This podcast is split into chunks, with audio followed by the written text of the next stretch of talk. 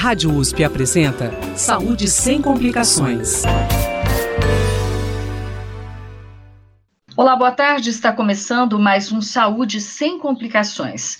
O tema hoje é vitiligo e nossa convidada é Helena Barbosa Lugão, médica dermatologista com especialização em hanseníase. Ela é professora da divisão de dermatologia da Faculdade de Medicina da USP em Ribeirão Preto e atua também na vigilância epidemiológica da Prefeitura Municipal de Ribeirão Preto. Vitiligo é uma doença de pele que provoca manchas brancas pelo corpo. E graças a algumas marcas de cosméticos que introduziram em seus comerciais modelos com a doença, hoje o vitiligo é abordado de forma mais natural entre as pessoas. A, indústria de brinquedos lançou inclusive bonecas com vitiligo, tentando assim desmistificar a doença. Boa tarde, professora Helena, seja bem-vinda ao Saúde Sem Complicações. Boa tarde, Mel, boa tarde a todos os ouvintes. Professora, é, apesar de estarem na mídia de uma forma positiva, as pessoas com vitiligo ainda sofrem preconceitos? Infelizmente ainda sofrem, né, Mel? Isso vem carregado aí de décadas, né, de preconceito. O vitiligo é uma doença de pele, né, não transmissível, não tem nenhum sentido, né, um preconceito contra o vitiligo. No entanto, a gente sabe que décadas atrás havia um certo preconceito contra as pessoas com vitiligo. E recentemente, como você comentou aí na introdução do programa, a mídia, as grandes indústrias têm feito um esforço, né, para tornar essa questão do vitiligo mais natural, porque afinal é uma doença super comum, né? É bastante comum o vitiligo e não há nenhum motivo para haver preconceito. Infelizmente, os pacientes ainda sentem esse preconceito na pele, porque as manchas, às vezes, elas são bastante visíveis e ficam em partes é, expostas do corpo, como o rosto, mão.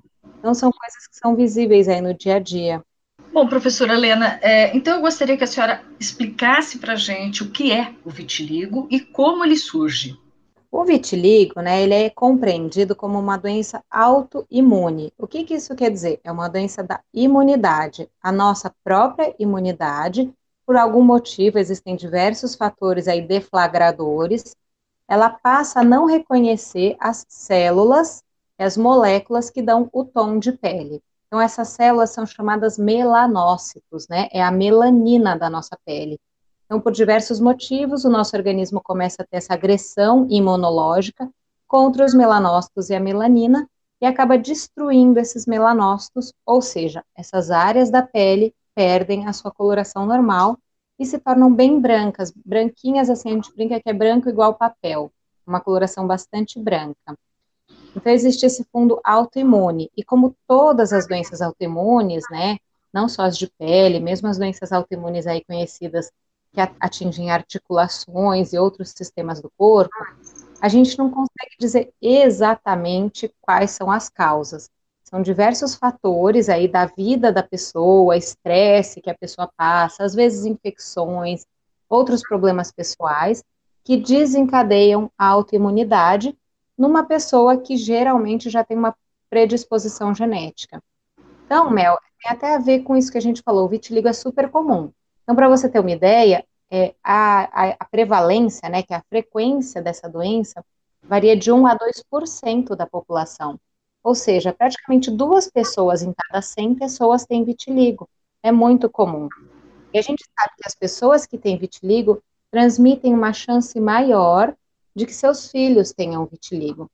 Então, o vitiligo é uma doença autoimune que ocorre geralmente em pessoas que já têm familiares acometidos por ter essa predisposição genética. Bom, mas é, isso faz dela uma doença transmissível? Não, não é uma doença transmissível. Ela não tem nada de infeccioso envolvido nela, né? Não é uma infecção que transmitiria de uma pessoa para outra. E essa questão da genética que eu estou falando, né? É como se fosse assim, sabe? Todo mundo sabe que, por exemplo, se minha mãe tem diabetes, eu tenho mais chance de ter diabetes, né? Isso é um conhecimento comum. É a mesma coisa, se minha mãe tem vitiligo, eu tenho mais chance de ter vitiligo. Mas, eventualmente, essas pessoas que têm pais com vitiligo não vão ter vitiligo. É só que elas têm uma chance um pouco maior que a, que a população em geral. Quer dizer que, então, é, é uma doença autoimune e ela pode ser causada pelo estresse também. Também, uma parte grande dos pacientes que têm vitiligo, eles inclusive conseguem identificar um fator de estresse mais intenso e que após aquele estresse mais intenso, isso gerou a, o surgimento das lesões, né? Às vezes a gente conversando com os pacientes com vitiligo, eles contam, olha, foi depois de um rompimento de um relacionamento amoroso. Como o vitiligo é uma doença bastante frequente no seu início na infância e na adolescência, também às vezes a gente conversa com essas crianças e adolescentes, eles contam, olha, foi após a perda de um familiar, o falecimento de um avô de uma avó, após uma separação, né, esses traumas um pouquinho mais intensos, né, o sofrimento psicológico pode atuar como um deflagrador, né, um desencadeador do vitiligo. Às vezes a pessoa, ela teria essa tendência genética do vitiligo, permaneceria com isso, vamos dizer, silencioso ao longo da vida inteira. Mas a partir do momento que tem um desencadeador intenso, por exemplo, um estresse intenso, às vezes até uma doença sistêmica intensa, uma internação, uma cirurgia, algo mais grave, ela desencadeia essas lesões de vitiligo. Existem outras causas, professora, além do estresse, que podem desencadear? Sim, né? Quando a gente fala de estresse, né? Estresse é um termo muito amplo. Então, assim, ele pode estar tá significando sofrimento psicológico, né? Que é isso que a gente estava falando, é o principal conceito de estresse, né? Para é, população leiga. Mas a gente também na medicina fala do estresse físico, né? esses eventos, doenças graves, né? Às vezes uma dengue muito grave, uma pneumonia, algo que requeira uma internação, é um estresse para o organismo, um estresse é, orgânico. Às vezes uma cirurgia maior também poderia ser um estresse orgânico. Isso são os principais fatores desencadeadores, mas raramente, isso é bem mais raro, a gente tem alguns é, produtos químicos que podem induzir lesões do tipo de vitiligo em trabalhadores da indústria. Mas daí a gente nem considera realmente um vitiligo mesmo, porque aí daí já seria uma alteração semelhante ao vitiligo causada por produtos químicos. Certo. E existe mais de um tipo de vitiligo, professora Helena? Todos os vitiligos têm essa base que eu estava explicando, mas o vitiligo, na clínica, ele pode se apresentar de formas diferentes, né? É, tanto é que muitas pessoas aqui talvez estejam ouvindo e pensando, poxa, eu já vi pessoas com vitiligo que tem uma manchinha ou outra, mas eu também já vi na TV, né, um exemplo bastante conhecido de uma pessoa que teve vitiligo é o Michael Jackson. Também já vi na TV artistas que tiveram aquele vitiligo é, completo, universal, que a gente fala. Então, existem tipos de vitiligo, tá? Os, o tipo mais comum de vitiligo é esse vitiligo que não é generalizado, é o vitiligo localizado. E dessa forma, geralmente as lesões são no rosto, nas mãos, nos joelhos, nos pés, essas regiões do corpo. Essa forma mais generalizada, que acaba cometendo mais do que 50% da pele, ela é bem mais rara, tá? Para que o pessoal possa entender. É uma forma mais rara e que geralmente até, vamos dizer, nesse sentido, uh, mais grave. Apesar de, né, Mel, a gente tem que esclarecer que o vitiligo não é uma doença que traz nenhuma gravidade para a saúde da pessoa. Ele não traz nenhum prejuízo para a saúde. Ele só traz esse prejuízo estético, né? Essa alteração da cor, essas manchas ficam aparentes na pele e esteticamente algumas pessoas se incomodam. Portanto, isso não traz nenhum prejuízo para a saúde do corpo da pessoa. Professora, então são dois tipos de vitiligo, universal e localizado? É, a gente tem, é, assim, é, dividindo de uma forma bem simples, são os dois grandes, os dois grandes grupos de vitiligo, o universal ou o que é localizado. Mas é claro que essa forma localizada ainda tem algumas diferençazinhas, algumas classificações um pouquinho mais é, específicas do médico, né? Professora Helena, além das manchas brancas, existem outros sinais e sintomas que podem aparecer caracterizando o vitiligo? É, alguns pacientes, né, Mel, não é comum, mas alguns pacientes podem contar para a gente que quando a mancha branca aparece, no seu início, ela pode coçar um pouquinho ou arder um pouquinho. Mas a grande maioria dos pacientes, essas manchas brancas não tem sintoma nenhum associado. Então, como eu disse antes, é uma doença de pele e que não, não acomete a saúde da pessoa. Mas, por uma doença autoimune, às vezes o vitiligo vem associado com outras doenças autoimunes do corpo. Então, o vitiligo em si não traz prejuízos para a saúde, mas frente a um diagnóstico de vitiligo, o médico costuma investigar outras possibilidades de doenças autoimunes. E as mais comuns associadas ao vitiligo são doenças da tireoide, né? Que o pessoal conhece aí por hipotiroidismo ou hipertiroidismo.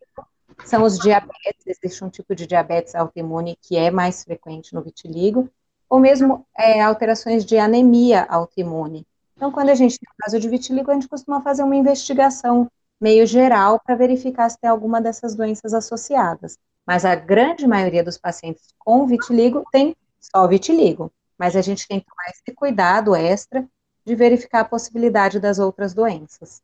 E existem fatores de risco, professora, outros, outras coisas que podem envolver o aparecimento do, do vitiligo? É, os principais fatores de risco para o aparecimento do vitiligo, da mesma forma que quem tem vitiligo tem um risco um pouco maior de ter estas doenças autoimunes que eu falei, quem tem estas doenças autoimunes tem um risco um pouquinho maior de ter vitiligo. Então, às vezes, uma pessoa que já tem, às vezes é, a ordem é inversa. Primeiro, ela diagnostica uma doença da tireoide e depois ela vai ter o diagnóstico do vitiligo. Né? Então, existe isso. Primeiro, é uma, um adolescente que tem aquele diabetes, que começa na infância. E após alguns anos do início do diabetes, ele surge com as lesões de vitiligo.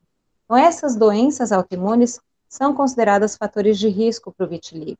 E outra é, é a questão genética que eu falei, né? Se você tem um pai ou uma mãe que tenha vitiligo, os filhos desse casal têm um risco um pouquinho maior que a população em geral para ter o vitiligo. Pessoas com vitiligo elas tendem a ter problemas psicológico, com, psicológicos, como, por exemplo, baixa estima? Tem. É, as pessoas com vitiligo, que a gente observa, né, é difícil a gente dizer o que que leva ao que, né? Se essa questão psicológica, né, que eu estava falando, que toda essa questão da ansiedade, do estresse psicológico pode desencadear um vitiligo, então isso é um dos, dos, mecanismos, mas ao mesmo tempo essas lesões localizadas em áreas de pele tão visíveis e a gente sabendo que, infelizmente, a sociedade ainda tem um certo preconceito, isso também piora esses fatores psicológicos. Então, isso é essencial. Quando a gente tem um paciente com vitiligo, a gente sempre conversa sobre esses aspectos psicológicos. É bastante comum que nós, dermatologistas, né, que cuidamos dos pacientes com vitiligo, a gente recomende um segmento psicológico, recomende um acompanhamento com um psicoterapeuta. Por, exatamente para melhorar é, o lidar com essa, esse olhar externo, que às vezes é um olhar muito, um julgamento que prejudica a autoestima dos pacientes. Professor, e pensando na questão da pele mais clara, né, onde existe o vitiligo, a pele fica branca, né, o sol, ele pode agravar o, o vitiligo? É, é, bastante interessante essa sua pergunta, Mel, porque apesar da pele, né, a gente, isso é uma pergunta muito interessante, porque apesar da pele com vitiligo ser extremamente branca e sem melanócitos, né, a melanina que nos protege das queimaduras solares, apesar da pele com vitiligo ser branca e não ter melanina, ela não tem maior chance de ter câncer de pele. É diferente de um albinismo, né? Em outro programa eu vim aqui e falei um pouco sobre o albinismo, que é uma, uma ausência da melanina por fatores genéticos de nascença, né? Aí seria de nascença. Os pacientes albinos têm maior risco de vitiligo, de, de doenças de câncer de pele. Os pacientes com vitiligo não têm maior risco de câncer de pele. Por quê? Essa autoimunidade, essa ativação da imunidade na pele, acaba protegendo os pacientes do câncer de pele. Que a partir do momento que surge, às vezes, uma célula, um, uma, uma lesão pré-câncer de pele, a própria imunidade do paciente já consegue dar conta de eliminar. E, inclusive, a gente, uma das modalidades de tratamento do vitiligo é a exposição aos raios ultravioleta. Claro que de uma forma bastante controlada. A queimadura solar excessiva, né, de uma forma assim, aquela queimadura solar que às vezes gera bolha, por exemplo, isso pode prejudicar o vitiligo. Mas a exposição solar controlada, ou mesmo a exposição aos raios ultravioleta em câmeras, em câmaras de raio ultravioleta que a gente tem em consultórios dermatológicos, isso pode ser até benéfico para o vitiligo. E a questão do câncer de pele, a gente verifica que são pacientes que têm o mesmo risco de câncer de pele da população em geral, eles não estão num risco aumentado. Professora, é, o vitiligo, ele pode ir, em alguns casos, além das manchas na pele, como, por exemplo, se transformar em feridas, ou não corre esse risco? Não, o vitiligo em si não gera feridas na pele, mas, eventualmente, uma queimadura solar em cima de uma lesão de vitiligo, assim como uma queimadura solar em outras lesões, né, pode gerar uma bolha e isso gerar uma ferida. Mas o vitiligo em si não costuma gerar feridas na pele, apenas as manchas brancas. Professora Helena, a gente, a gente tem visto ultimamente é, que algumas pessoas recorrem ao uso de tatuagens para colorir a pele, né? Ou seja, para colorir o lábio, para colorir estrias, para chegar no mesmo tom de pele, né? É, isso acontece no vitiligo? Isso é saudável? É, o vitiligo, né, Mel, a gente pode até indicar essas terapias de repigmentação. O problema é que o vitiligo é uma doença autoimune. E as doenças autoimunes, elas têm períodos de ativação e períodos de estabilidade. E a gente não consegue prever quando vai ter uma ativação ou uma estabilidade. Então, em alguns casos de vitiligo que estão estáveis há muitos e muitos anos, que a gente vê que não está piorando esse vitiligo, podemos indicar essas repigmentações definitivas com tatuagem ou até mesmo cirurgias. Nós às vezes fazemos cirurgias em que a gente pega é, é, enxertos de pele com coloração normal e inserimos esses enxertos de pele no local que tem o vitiligo para que esse enxerto de pele prolifere e repigmente a pele com vitiligo. Mas esses casos são aqueles vitiligos estáveis há anos, se o vitiligo ainda não atingiu a sua estabilidade, né, se ele ainda está nesse ciclo de ativações e períodos mais calmos, é, a gente não indica tatuagens e nem terapias cirúrgicas, porque qualquer tipo de trauma que a gente fala na lesão, qualquer machucado, arranhão, ferida, às vezes a pessoa que tem o vitiligo cai e arranha o joelho, vamos supor. Esse ferimento gera um maior risco de desenvolver o vitiligo em torno do ferimento.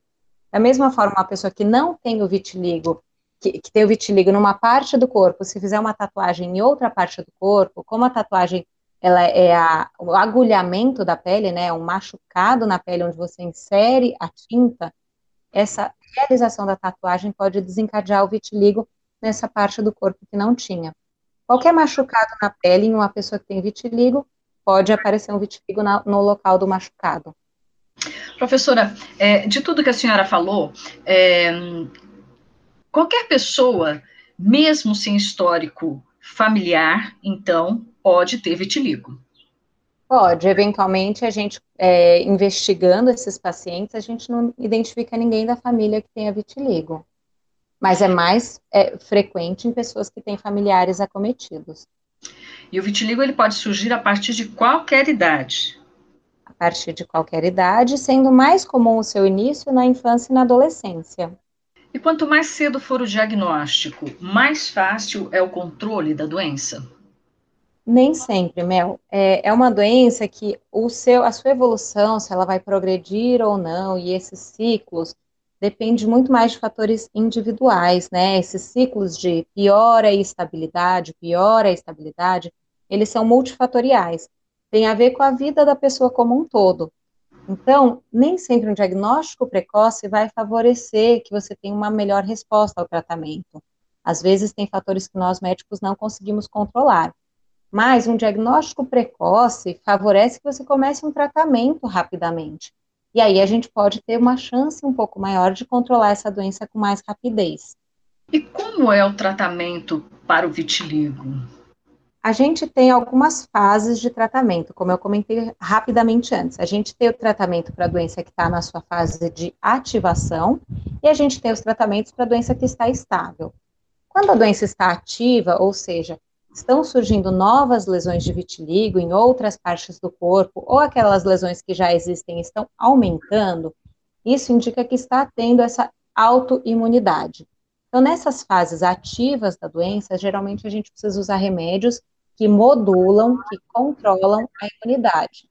Dentro dessas medicações, às vezes a gente tem que lançar mão de corticoides, né? Que é o que o pessoal ouve dizer aí, a cortisona. Então, eventualmente, a gente usa a cortisona, os corticoides é, em comprimidos para controlar o vitiligo. ou mesmo corticoides no formato de cremes. Né? Os cremes de corticoides são bastante usados, e a gente também pode usar um, imunomoduladores, né, que são medicamentos que não são corticoides, mas que também controlam a imunidade. Tanto comprimidos de imunomoduladores, quanto cremes de imunomoduladores. Para alguns pacientes, a gente usa o metotrexate. Algumas pessoas devem ter ouvido falar dessa medicação, uma medicação usada para artrite, e que a gente pode usar para o vitiligo com respostas satisfatórias. Dentre os cremes imunomoduladores, a gente pode usar um creme que chama tacrolimus, que também faz essa, esse controle da imunidade na pele. Então, isso é na fase ativa. Na fase ativa, a gente tem que controlar a imunidade do paciente. E na fase estável, o que, que a gente vai tentar fazer? A imunidade do paciente está calma, vamos dizer assim. A gente vai tentar repigmentar. A gente vai estimular a pigmentação da pele. Então, nessa fase estável, é a fase que eu falei que a gente às vezes pode indicar o tratamento com a exposição solar, ou mesmo essas câmaras de radiação ultravioleta que nós temos em consultórios médicos, tudo muito bem controlado, doses adequadas, uma avaliação médica, porque esse estímulo muitas vezes induz a pigmentação da pele. Então, é um tratamento do vitiligo, ele é variável, e essas fases dependem de avaliação médica para você poder dizer, bom, que fase estamos? Qual é o tratamento mais adequado nessa fase? Né? E esse tratamento pode ir variando ao longo da vida da pessoa, porque ela vai tendo essas fases em momentos diferentes da sua vida. Professora, e todo o tratamento é oferecido pelo SUS?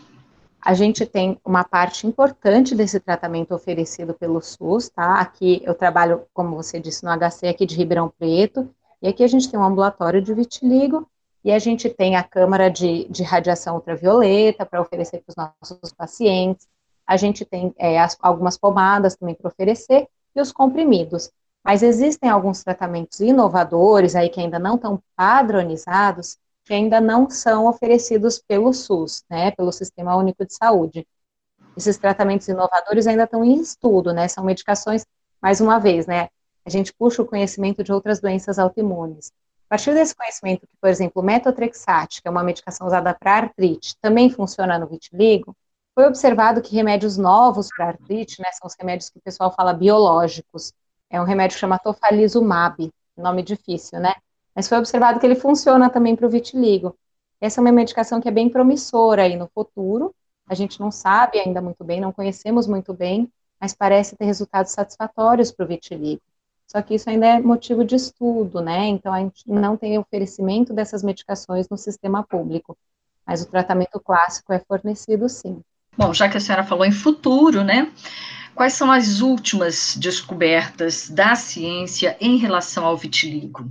É, então, assim, o que tem de mais novo é existe realmente essa questão dessas medicações que a gente fala, é um grupo de medicações biológicas que a gente fala, é um grupo grande de remédios aí para diversas doenças de pele, doenças orgânicas, que usam, é, que favorecem essa modulação da imunidade, né, através de anticorpos ou de moléculas do próprio organismo humano. Então, tem essa medicação artrite reumatoide, tofalizumab, parece estar tendo resultados bons para o vitiligo, mas além disso, né, a gente sabe que os tratamentos é, tradicionais em associação também podem estar nos ajudando, e o que tem também, tem se falado bastante, e tem se tornado até mais aceito socialmente, são as técnicas de camuflagem, né? Essa camuflagem, como você estava comentando antes, pode ser de definitiva, que seriam as tatuagens, mas a gente estimula os nossos pacientes a procurarem técnicas de camuflagem que são a maquiagem mesmo.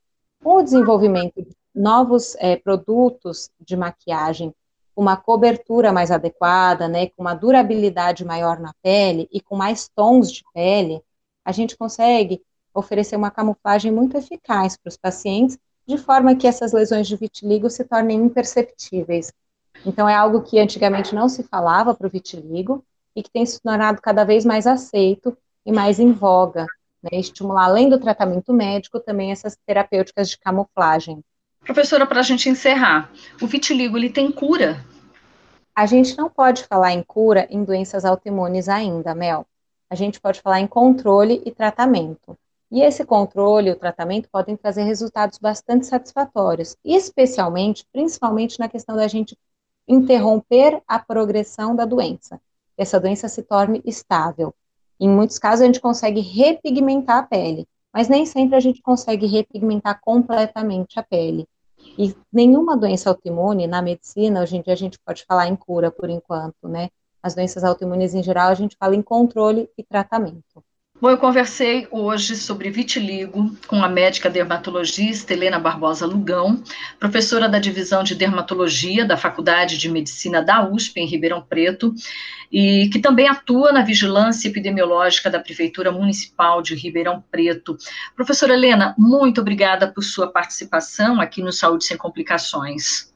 Obrigada pelo convite, Mel. O Saúde Sem Complicações vai ao ar toda terça-feira, às 13 horas, com reapresentação aos domingos, às 17 horas. E você também pode acessar todos os programas já exibidos no www.jornal.usp.br. Se você tem sugestões de novos temas ou tem dúvidas a respeito deste tema que abordamos hoje, o vitiligo, você pode escrever para o imprensa.rp@usp.br. Com apoio de produção da estagiária Flávia Coutro, Saúde Sem Complicações volta na próxima terça-feira com um novo tema. Muito obrigada por sua audiência e até lá. Saúde sem complicações. Apresentação: Mel Vieira. Trabalhos técnicos: Mariovaldo Avelino e Luiz Fontana. Direção: Rosimeire Talamone.